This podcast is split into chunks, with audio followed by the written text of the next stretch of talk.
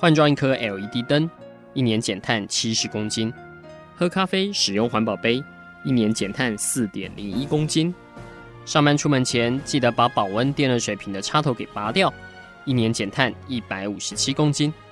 面对气候战役，对抗地球暖化，可以是个人的事，更需要政府及企业的参与。台达电子文教基金会邀您一同寻找既能提升生活品质，并可大幅提高能源使用效率的提案。欢迎收听《气候战役在台湾》。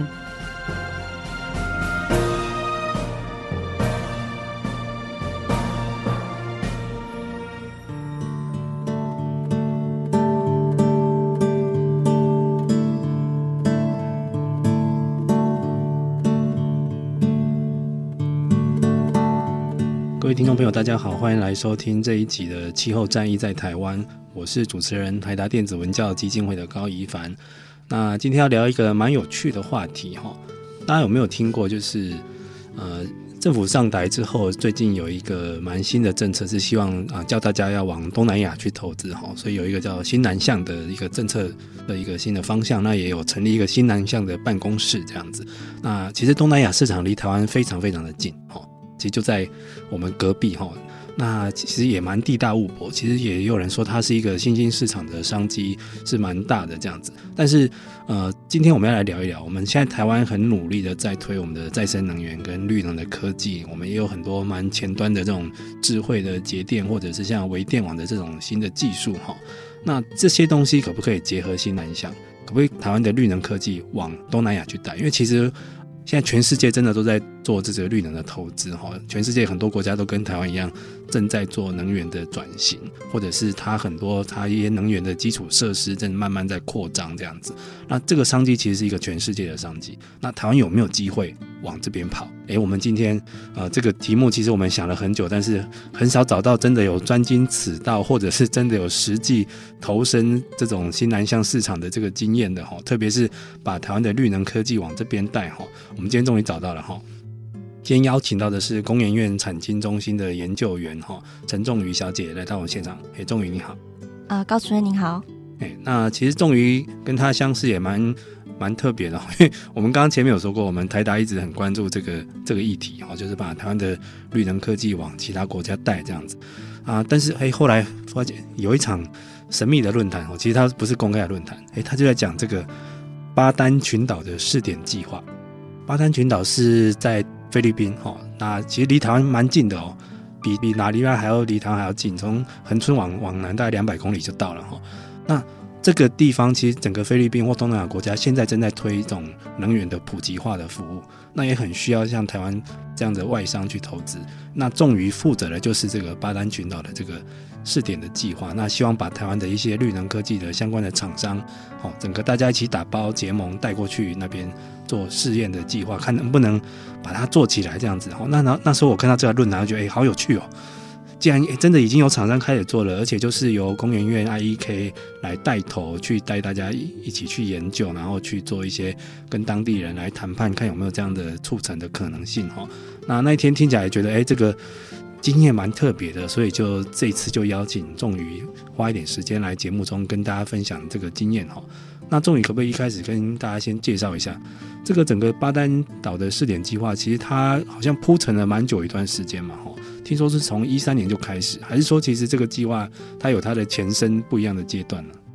啊，好，那哎，我先来介绍一下我们这个试点计划它是的这一整个来龙去脉是怎么样子的。嗯。呃，就是呢，呃，其实，在我们的蔡总统在提了这个新南向政策之前，在二零一三年，IEK 是承接了工业局的一个 APO 绿色卓越中心的计划。嗯，那这个计划其实，呃，这个 APO 它的缩写是 Asian Productivity Organization，这算是一个呃，在东南亚国家的一个国际组织。嗯，它是在呃二次大战以后，就是东南亚亚太的一些国家，它组织了一个。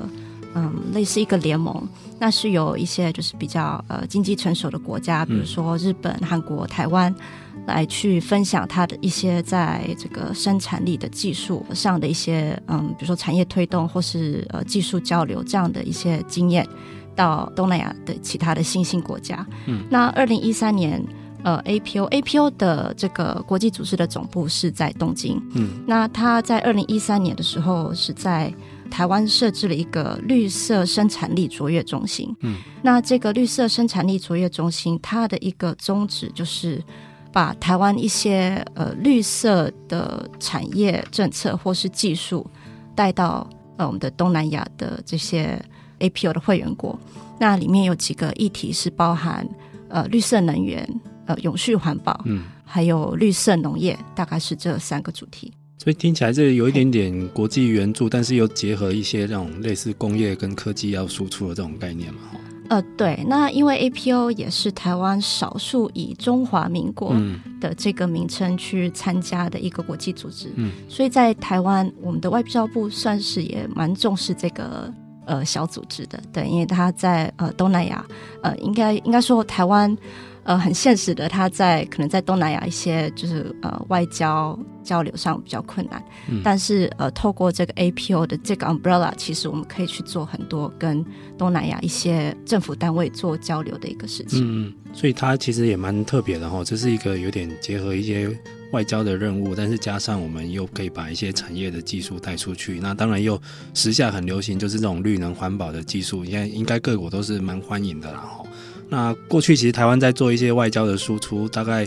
看来看去大概就两招，一个是我们的农耕团哈，我们的农业技术以前去非洲是做的下下脚这样子，那再来一个就是医疗团。那现在如果以后用绿能来当主轴，我觉得这是一个蛮好的梗哈，因为各国应该蛮欢迎的。诶，所以他后来怎么样？一三年开始研究哦，那这个也做了蛮久了，大概有五年时间。后来怎么样找到这个菲律宾这个巴丹群岛的这个计划呢？呃，绿色卓越中心这个计划，它是有分给呃台湾几个法人一共同去推动。嗯、那其中，因为工研院算是台湾呃绿能政策的一个主要的推动的智库，嗯，所以说我们就是就是依据我们本身的一些呃技术跟 know how 的优势。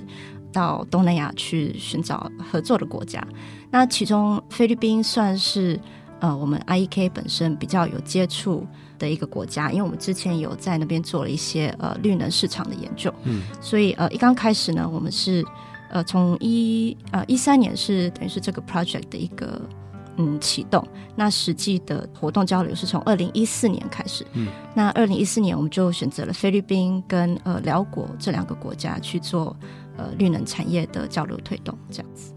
所以一开始有先选两个国家哈，可能慢慢这样缩小范围去找一些可行性。那其实我手边有个资料，先跟各位听众分析一下哈。大家可能觉得到现在还有人需要这种基础的能源服务吗？哎，还真的蛮多的哈，不是非洲哦，就在各位附近的这个东南亚市场。我手边拿到这个资料是 ACE 哈，二零一二年的资料，它其实是有统计东南亚有十国嘛哈。有四个国家算是电力比较没有那么普及的哈，包括像缅甸啊、柬埔寨、寮国跟印尼这样子。那最低的哈，大家可能很难想象，柬埔寨只有百分之二十四的电力的普及率哈，平均每四个人里面只有三个人可能家里有电这样子。那这个在台湾可能，因为我们台湾应该是百分之百哈，跟这个新加坡算同一等级的这样子，都是九成多的。所以这四个稍微比较算低度开发的国家，它加起来有。大概接近一亿两千万人的人口是还需要非常需要基础的电力服务的哈，所以这听起来这个是一个蛮诱人的数字哈，就在离台湾这么近的地方，那这种不管是从发电或者是储能或者是电网的基础设施，应该都是当地政府应该都蛮欢迎的喽。对对，高主任，您刚刚有提到东南亚的这个电气化的数字，当地实际电气化的比例。会比我们看到的官方数字来的还要低，还要更低一点。对对，因为 因为呃，就大家都不会把自己国内的那个电气化数字写的太低嘛，这样不太好看。对对对，那所以说呃，他们的 electrification 是怎么算的呢？比如说。他在这个村庄有装了一颗灯泡，嗯，那就他就把它当做这个区域是已经全部都电气化了，对对对，他是这样在算的。哇，所以这样搞不好有，我觉得超过两亿。对，所以其实呃，这东南亚实际的这个嗯离网人口是真的还蛮大的。像比如说啊、呃，我们就我们所知，菲律宾，嗯呃，因为它属于就是呃那种岛屿国家的地形。所以说，它大概有四百万人是居住在离网地区。嗯，那印尼也是哦。印尼虽然说最近呃，这个它的经济起飞，呃，非常的经济发展非常的好，嗯、但是它呃，也有大概有五千万人是居住在离网地区的。哇塞，这个东南亚国家人口最多就是印尼哈，有大概两个亿多人口，五千万人哦，四分之一的人现在还是没有电的服务哈。那如果台湾可以赚到他们的钱，就是太棒了哈，又离我们又近嘛哈。那而且应该台湾在某种程度，我觉得在东南亚应该我们的科技的普及度跟产业发展应该还是有一个制高点在的啦哈。我觉得这个都是好，大家已经看到这个商机非常大了哈。我们先休息一下，下一段我们谈谈怎么进去。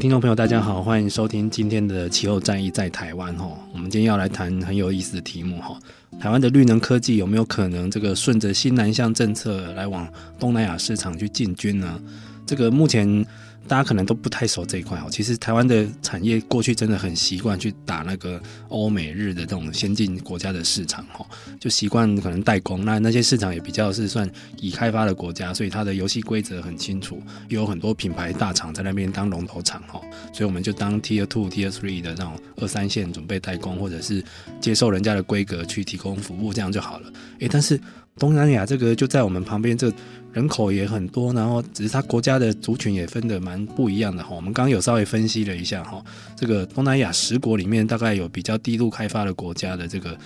四个国家，就已经有上亿的人口是处在没有电的状态，没有电力哦。那可能今天你在台湾很难想象哦，我们可能是遇到什么台风天还是什么八一五大停电才会没电，他们是整天都没电哎。那这样子的很渴求这种能源的基础服务，这样子。那好，我们今天邀请到的是工研院 IEK 的研究员陈仲宇小姐哈，她来这次这个酝酿了五年的这个菲律宾的巴丹群岛的这个试点计划哈，我们看能不能成功，那也可以给大家一些经验的分享这样子。那仲瑜刚刚有跟我们交代了一下这个试点计划它的这个前世今生哈，其实一开始真的是搭着这个这个 APO 的这个整个大亚洲的这种。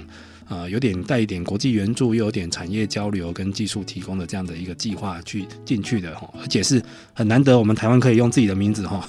用这个中华民国的名称来参与的这样子的国际的计划跟组织这样子。那我们这次现在呢，就来 focus 看菲律宾好了。诶，终于我看了资料才发觉，诶，吓一跳，菲律宾感觉蛮前进的诶，二零零一年它的电力市场就开放了，台湾现在才刚在改革，然后还要开放不开放了，他们这么早就开放了。那想必应该吸引了大批的外商要进去瓜分他们的市场哦。哎，对，菲律宾，呃，它在这个能源跟电力的政策方面算是走在亚洲蛮前面的，嗯、所以它从呃两千零一年开始，它就有电力产业改革法案，它简称叫 APIRA，是把它的呃电力发电产业这一块来开放这个民营的企业来做竞争，所以它是开放给国内跟国外的业者都可以来。做这个发电产业这一块，那所以说，呃，菲律宾的一些大都市，比如说像呃这个呃马尼拉 Metro Manila 这个地区，它就是属于是这个所谓的 competitive market，就是它这块就是由呃民间的电力公司来做经营的。那因为菲律宾的电力产业是自由化，几乎完全是呃民营的状态，所以相对的菲律宾的电价在亚洲也算是呃蛮贵的。那所以说，其实嗯、台湾。之后，如果就是做这个电力产业自由化这块的话，呃，台湾的电价也有可能就是会随着这个自由竞争的这个趋势，嗯、呃，电价会有稍微的调整。有可能它就是要反映真实的成本嘛？是，因为其实电力跟能源这个有在很多国家至今还是一个就国家在保护或者在管制的这种市场啊，哈。那有时候它国家在管制就是。呃，全民负担嘛。那有时候他是把一些像是一些环境成本，或者是像空污这种燃料成本，是由全民去买单的哈。那所以有时候这个低廉的电价是这样创造出来的哈。你说好吗？其实也不太好哈。所以这个各有它的利跟弊了哈。诶，那但是仲于这个据我所知，虽然说这个能源市场开放是好事一件，但是其实它是不是有很多的规则也定得蛮细，或者是蛮自我保护的？譬如说您刚提到，有时候是他要刻意保护自己国有的电力公司，或者是说他把一些比较难做的哈，像我们要讲到那种离岛，这真的什么基础设施都没有哈，就只有这这有点叫这个不毛地带，这个是。可以把这些难做的，或者是根本还欠缺基础设施的，去让外商去去做这样子，是不是有一些这样子的一些进入障碍？呃，是这样子，因为呃，两千零一年之后，呃，它电力产业自由化，那呃，民间企业一定都是会寻找那些呃这个 return 比较高的地区去做。嗯嗯。那相对的这些呃离岛乡村地区，你的电费很难直接从这个。使用者上缴的电费上面去回收，嗯，那所以这一块如果把它开放民间业者来经营的话，会比较难找到愿意投资的业者，嗯，所以说目前这一块就是在偏乡跟呃这个离网地区，还是由原本的这个呃菲律宾国家电力公司来做经营跟补助，这样，这样也对一些外商来说才有吸引力啦，是，是，因为大家算盘都打得还蛮精的这样子。但是这一次我看到这个资料，其实这个巴丹群岛其实就是在菲律宾北方的一个群岛嘛，哈。对。哇，这个看起来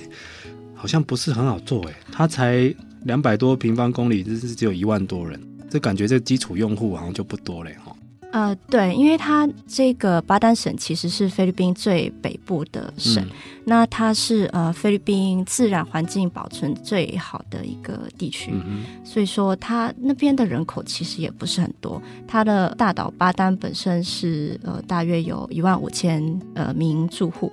那另外两个岛加起来。呃，大概也是在五六千人左右，嗯，所以整体而言，呃，整个省份大约是有两万两万多人。对，这个我跟大家类比一下哈，它这个两百多平方公里，大概比台北市小一点哈，台北市大概两百七，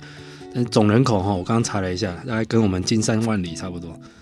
就金山或万里哦，不是金山加万里哦，所以大家想一想。这个两万多人口分布在这个还蛮算蛮大的一个土地上，但它又分成三个群岛嘛，哈，有三个主要的岛屿。对对。所以当初这样评估下来，哇，这个会不会光这个运输成本跟这个基础设施的建造成本就蛮吓人的？呃，对，其实呃，巴丹省它目前就是由菲律宾国家电力公司在经营的，嗯，它是在这个三个地区有呃柴油发电厂。那目前大岛。它是二十四小时的营运，嗯，那呃，就呃，如同您刚刚所说的，其实它的基础设施跟它的这个柴油的运输成本非常的高，嗯，因为呃，其实我们也就是工研院的团队，还有台湾的业者也有去过大概三次左右了。那其实我们其中有一次，我们还是跟呃当时菲律宾的林松欢大使一起去，嗯，那次其实我们是隔天礼拜六。要从巴丹省飞回马尼拉，礼拜五的下午的这个巴丹电厂的厂长，他其实就在紧张了，因为他之前叫的那个柴油船，他一直没有进港。哦，那柴油都还没来。对对，那所以说入口，如果他那天下午的船就还不到的话，他这个周末有可能就必须要断电。哇，所以他们也是会有碰到，主要是这个呃柴油运输的一个很重要的一个问题。嗯对，其实大家或许不知道哈，除了印尼之外，菲律宾也是个岛屿国哈。我这边看到资料是菲律宾是超过七千个岛屿组成的。大家想一想，如果每个岛屿都住人，哇，你光这些基础设施还有运输服务，就吓死人哈。然后我还看到一个资料，它目前就算是用柴油哈，柴油相对来说算低廉了，但是比较污染哈，只是说贵在运输上。它这个发电的成本每一度大概也都。呃，美金四毛钱到五毛钱哦，其实大家好像听起来不多哦，就大概台币十五块左右一度电哦，十五块台币，所以这个成本目前是他们的国家电力公司 NPC 在吸收哈，因为它负有要照顾偏向的这个责任嘛。哇，那这样说起来，这个去做这样子的投资有利可图吗？呃，对，那因为呃很多菲律宾很多离岛地区是碰到像巴丹群岛这样子，就是它原料的运输很昂贵，那它的这个发电成本也很贵。那其实再加上国家电力公司它本身它它有自知之明，它因为是呃算是公家单位，所以它一些呃行政程序啊。呃，效率比较不佳，有待加强的地方，嗯、所以他们也很希望把呃，他目前有在 NPC 有在经营的一些呃电厂就是释放出去，让民间业者来接手，因为他们是认为说，呃，许多民间业者可能比他们更有办法，嗯，呃，更有能力、有效率的去经营这些地区的发电。那比如说，呃，他应该说 NPC，他目前是在他的这个有发电的电厂里面。有做了一份清单，它把它分为 Tier One、Tier Two、Tier Three，它是逐渐把部分的地区呃试出让，让呃民间业者可以进入来投资。那他首先像 Tier One 的话，他就会呃公告在他的这个网站上，嗯，那是欢迎各家业者来投资。那么来投资的话，其实 NPC 跟背后的这个能源部，它会有相关的补助。哦，其实也是希望借助不管是民营公司或外商的力量来活化的，也不是活化了，提升这个既有电厂的这个营运的效率哈。因为我看到一个资料蛮吓人的，就是他这个菲律宾的国家电力公司 NPC 大概有经营两百九十座的发电厂，可以二十四小时供电的只有二十八个，不到十分之一哦。哦，所以相较之下，我们我们台电好像还蛮厉害的哈。虽然说大家常常也被骂得很惨，但是我们台电起码在供电上算蛮努力的啦哈。只是说能源转型可不可以加把劲？常常它是一个很大的标靶这样子。好，各位听众，我们听到这边先休息一下，下一段我们再来请仲宇来分析一下，像菲律宾这样的市场，它目前有几种模式可以进入它的一个国家电网的服务里面。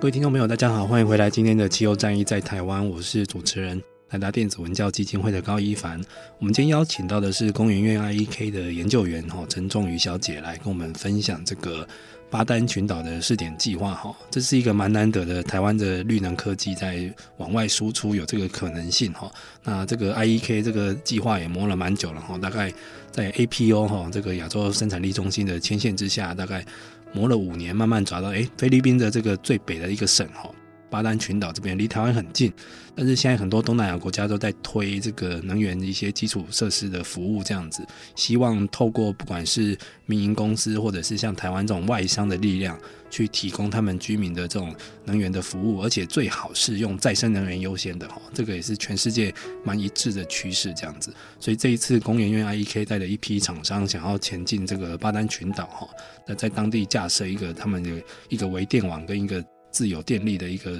计划这样子。那仲宇可不可以先跟我们讲一下，像菲律宾这个市场，我们刚刚聊了一下，这是其实它开放蛮早的，零一年这个电力市场就开放了哈。那如果真的厂商要寻这个正式管道进去，大概有几种模式可以进去呢？对，其实这个菲律宾北部离岛这个计划，我们是二零一六年的时候，呃，第一次去勘察这个离岛的这个相关的状况。嗯。那我们看完了这个当地的一些状况之后，就回台湾。呃，跟我们台湾的一些电力业者做分析、做介绍。嗯、那我们最刚开始是呃，希望是寻一个正式的管道进入菲律宾的电力市场。那呃，菲律宾电力产业它呃现在有两个 model，就是一个正式的 model 可以呃进入，一个是叫做 NPP New Power Producer，它基本上就是一个独立电厂，就一个 IPP 的一个概念。嗯、那呃，NPP 的话呢是。业者去寻找国家电力公司，它既有营运的地区，呃，去跟他丢 proposal，跟他说我想要做哪一块市场，那我 propose 出来的电价是如何？那我的电价比你的电价低，就是跟他去做这个 negotiation。哦，所以就是一个还蛮有竞争力，可以取代既有电力服务的这个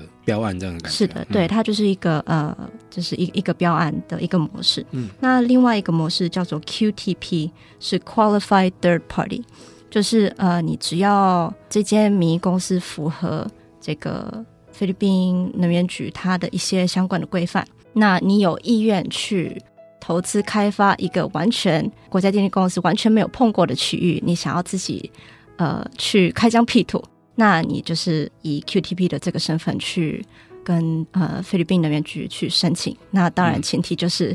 嗯、呃所有的基础建设，这个嗯造桥铺路、拉线，对，全部要自己来。前进大西部的感觉，对，要前进一些像偏乡或者是还没有开化，或者是他们的国家电力公司还没有服务到的地方，这样。是的，是的。好，那。目前这样十七年过去了哈，因为从零一年开放到现在，这两种模式在当地是您您看的，因为哪一种算是比较主流、比较受欢迎的？呃，主要还是 MPP，嗯，因为呃，NPP 的话，它都是针对 NPC 已经有服务的地区，所以它的一些基础设施、它的一些这个电力传输线基本上呃都在。那这个民营公司要进去的话，它可以去收购这个 NPC 原有的资产，那也可以就是呃续聘。他们在当地的一些人力，这样、哦，所以初期投入成本是比较少的。是的，嗯，那就我们的观察，呃，目前有成功，呃，就是透过 MPP 或 QTP 的方式进入这个离岛跟乡村地区的业者，还是以这个柴油发电的业者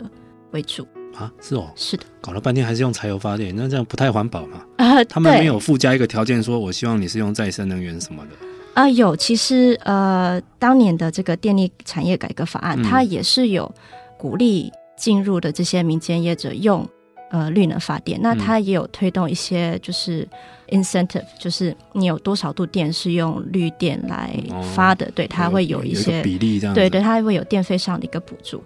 但是呃，这个因为。要在离岛或是乡村做再生能源的发电的话，嗯、你很难去有一个电力。趸购的这一个标准。嗯、呃，菲律宾本身它在本岛有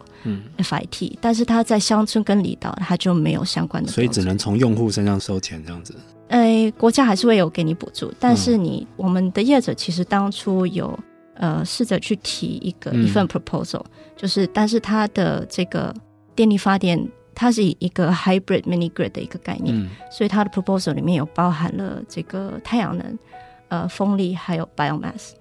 那你现在就会有牵涉到三种不同的发电的 source。嗯、那其实 NPC 它就比较难有一个标准去设定说我要给你什么样的电价，或是给你多少的补助。对，这听起来蛮。蛮还蛮复杂的，因为像如果是趸购电力的话，就是跟政府签一个长约嘛，哈，以后就是卖电给政府，然后统一一个价格收购几几十年这样子。但是如果是每个离岛都自己摆 case 去看状况，或者是说政府只是补助部分，或者是一些奖励机制，但是它可能相较之下还是没有趸购这样子裁员诶来的稳定啊，哈。所以其实这些公司也会自己算盘打得很精这样子，哈。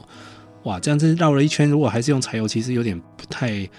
不太符合世界趋势诶。好，那可以这次跟我们讲一下，你们这一次找了台湾总共有五家业者嘛，哈，联合做了一个这个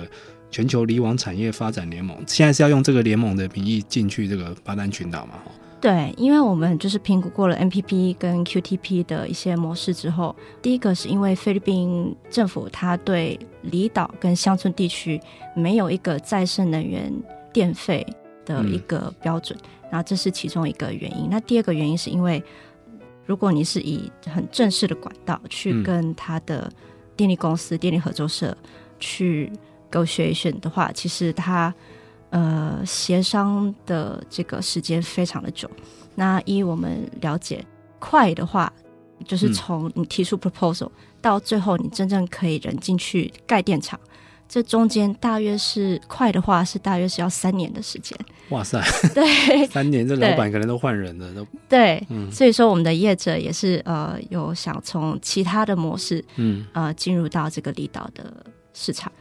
对，我还看到有一个弹书是，他们还希望说，如果你是跟这个当地的公司合资的话，菲律宾方面要占股百分之六十。哇，这个应该会吓到蛮多那个外商，因为如果只占百分之四十，我是没办法掌控那个主导权的。对，这个也是一个呃比较大的因素，因为菲律宾它外资要投入，它基本上都是以本国人六十、外国人四十的这个比例下去合资的。这样看起来其实也还蛮保护自己的自家的产业哦，跟电力公司。对。嗯，好吧，这其实外商算盘打得很精了哈。你到底是真开放还是假开放，还是说你用很多行政程序跟一些一些条件来阻挡一些比较有竞争力的外商？其实，其实我觉得也不止在菲律宾，很多国家也是这么搞的，只是说他们的一些设的弹书不太一样这样子哈。好，所以这一次用这个离网产业联盟，这个会比较好进去吗？这是还是说它是一种另辟蹊径的做法呢？呃，因为其实我们的业者他们在东南亚也是有耕耘了一段时间，嗯、那他们是发觉，如果你是呃用一个很正式、很硬的这个呃模式去跟他们的电力公司去谈，嗯，说我要进入离网呃乡村地区的话，其实它有非常多的这个行政的规范，嗯，就很容易让你就是。自动放弃，那很容易自己投降，对，不玩。是，那所以说，其实我们的业者他是从另外一个角度去思考。那因为像这个菲律宾北部离岛这边，嗯，呃，它除了电力之外，它其实有其他经济上的这个投资的利基，所以我们的业者是希望去从用用试点的模式去提供它呃冷冻库，还有再生能源的自备电力，先到当地去插旗。那后续的呃，真正电力事业这一块，后面再慢慢的跟当地的士绅去谈。等于是先从产业合作，先跟当地的渔业合作的名义先进去嘛？哦，是，不是说大张旗鼓我要进入你们的能源服务的市场这样子？对。OK，这听起来倒是不错的一招哈。好，各位听众朋友，我们先休息一下，我们最后一段来听听看，这到底这一次的这个整个这个南向的计划，从中获得了哪些启示呢？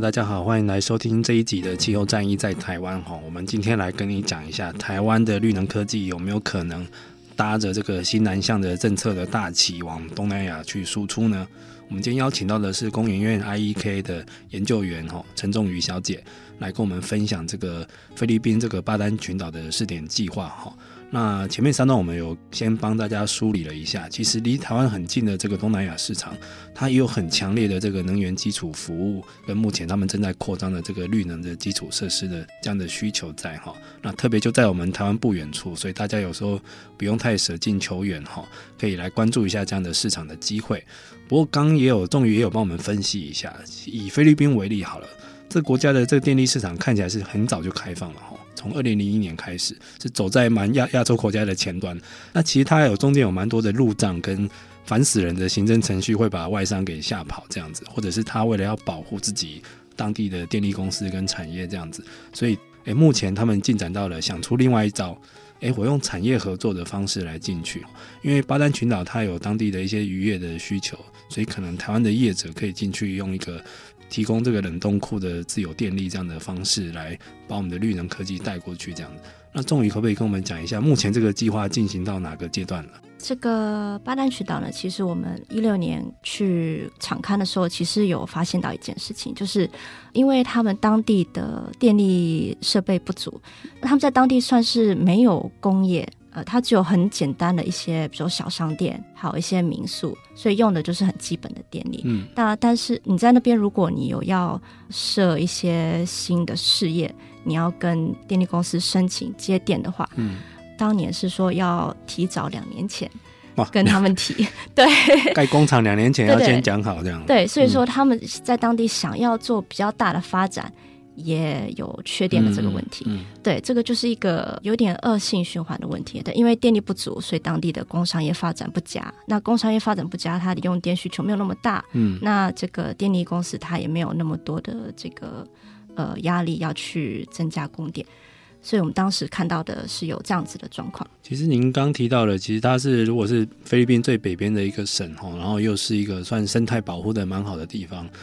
听起来有点像这个台湾这种像什么南方四岛，或者是像兰屿跟绿岛这样的地方，就是它可能应该当地就是以生态观光跟一些基本的渔业诶那个为主的嘛，哈。对，因为它很多原住民其实就是以以前那种狩猎跟渔业来过活的这样子，所以他们当地的渔业其实是算有潜力的咯。如果我们去啊，他以前捕鱼之外，我们用它一个帮他做一个冷冻库，那有电力的供应的话。这个生鲜就可以发展出来，可以做一些加工喽。是，其实巴丹群岛附近的鱼的资源其实是很丰富。嗯嗯，像呃之前其一直呃台湾在南部的这些渔民常常会不小心跨到菲律宾的海域去捕鱼，其实那一块就是呃巴丹群岛附近的海域。哦、常常往你往南走去捕鱼，最先碰到的应该就是巴丹群岛的海域。对对，OK，对，所以说它呃附近的自然环境的状况，还有 fishing。Industry 的这个潜力是很大的，嗯、只是说当地它还没有发展到那个样子的程度。但是因为呃近期呃其实巴丹群岛它目前首推的是这个呃生态旅游，嗯。那也因为呃，最近那个杜特地他不是把长滩岛关闭哦，对，关了一个观光天堂。是，所以说其实很多的菲律宾的这个观光人潮就往其他的、嗯、呃岛屿去走。嗯，所以说巴兰群岛它这一两年来的那个观光人口其实暴增。嗯，我们一二零一六年去的时候，它当初一天只有来回两班飞机。那但是我们呃上两个礼拜去的时候，其实他呃来已经有大概五班飞机来，哦，那应该增加蛮多的哦。对，他等于来回等于是有一天有八班。OK，反正这听起来是不错的啊。其实其实观光有时候也是一个算是一个比较原始或者是自然生态比较好的地方可以做的一个，它也算是一个轻工业哈，也是无烟囱工业，也是蛮适合的啦哈。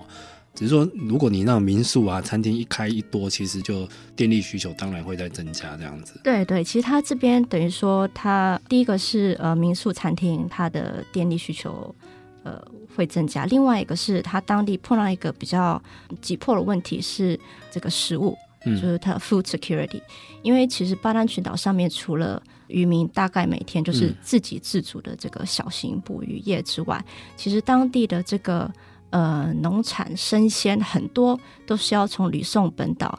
运过去的，嗯，所以说它呃现在它的那个观光旅客增加，它也有一个对食物不足，当地的就无法供应的一个问题，对，而且可能过去没有那么多的像冷冻库或者是保存的设备这样子，对，所以有可能就是呃一补上来就要马上吃完，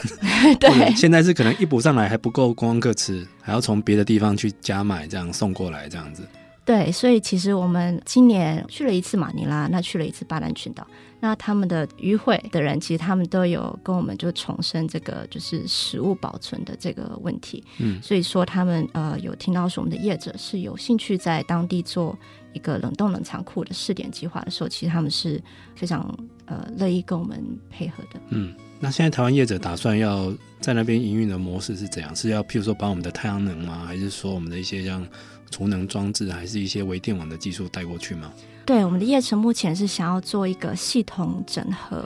的一个角色，嗯、就是把太阳能、储能还有生殖能，主要是这三项算是新能源，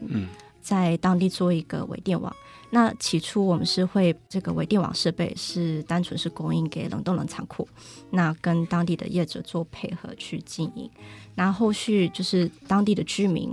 对于电力需求有更大的需求的时候，那我们的冷冻冷藏库跟我们的自备电力扩大的时候，我们是有能力将我们的额外的电力卖给这个电力合作社。那其实我们这次去拜访巴丹群岛的时候，当地的电力合作社说是这个这样的一个合作模式是有机会可以进行的。嗯，那等于说我们就是 bypass 掉，就是我们当初想要用 MPP 或是 QTP 的这个模式进去。对，他如果可以跟这个当地业者接地气是最好的哈，因为其实当地在售电配电有他的自己的 local 的那个合作社嘛，哈，透过他就好，有点像是他跟我们采购电力这样的感觉了哈。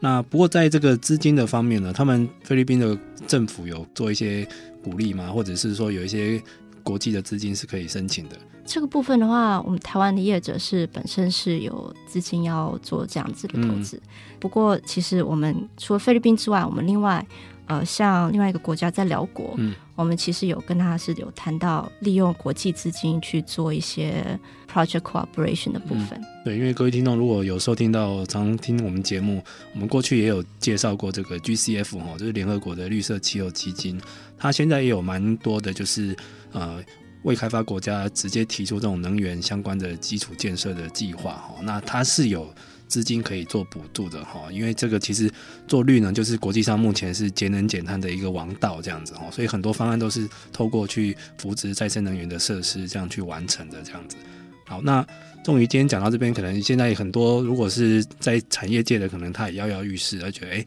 东南亚国家十国这样，我个别拆解，我搞不好哪一个国家还蛮适合进去的，或者是我们的产品跟服务算很有竞争力哈。但是，终于在大家这个跃跃欲试或者未来想要投入之前，有没有一些你们这几年来的一个经验谈可以分享的？OK。那其实新兴国家有很多，嗯，在政策或法规上是比较模糊的，嗯，所以这一块，呃，如果台湾的业者要进去投资的话，可能就是要比较注意这一块，嗯。那但是在呃东南亚这个绿色政策或是这个技术标准的这一块，其实这一块也是我们的 APO 计划一直想要努力的地方，嗯，因为像像辽国，它在绿能政策上是没有很清楚的一个规范，所以说我们跟他们的合作是希望是把我们台湾的一些制度在当地做复制，嗯，等于说是铺梗，让后面进来的台湾业者可以循着台湾的这个政策的一些规范，就是等于说我把我们的规范复制到辽国去的话，他们以后开出来的条件会对台湾业者比较友善。Okay, 就是可能有一些国家他自己也没有这样的政策蓝图，那其实这个时候是我们可以先入为主，我们把一些台湾的一些 role model 或者是市场的规则带过去。以后搞不好是一个打造很有利我们进去的一个条件了哈，因为像刚刚提到的这个，今天在讲的其实菲律宾哈，其实大家知道菲律宾从数字上来看，它的电力普及率还不错诶。但是就是这样子，它还是有很多离岛是目前没有一些基础电力的服务的。那像刚刚提到的这个寮国跟缅甸哈，目前官方数据的电力普及度都不到三成哦，而且刚刚仲仪有提醒过大家了，通常这些数据还美化过的哦，所以可能实际状态。是更低的，那这样子也是象征了这个商机无穷了哈。那希望今天这个节目听完，可以增进大家对这个东南亚市场，也不止东南亚，其实目前全世界很多未开发国家，像包括像是非洲啦这些地方或热带地区，它真的有还蛮渴求能源服务的，然后又希望是以再生能源这种比较环保的技术为主的哈。这都是我们台湾厂商未来可以列入考虑的哈。好，那希望今天听完这一集之后。呃，以后大家下一集我们就来分享一下台湾真的已经有成功新南向的这个经验了哈。那我们可能明年希望可以迎接这个丰收的时刻。好，我们今天也谢谢仲仪来到我们现场，谢谢一凡。好，我们各位听众，我们下次再见，拜拜。以上节目由台达电子文教基金会独家赞助播出。台达电子文教基金会邀您一起。环保节能，爱地球。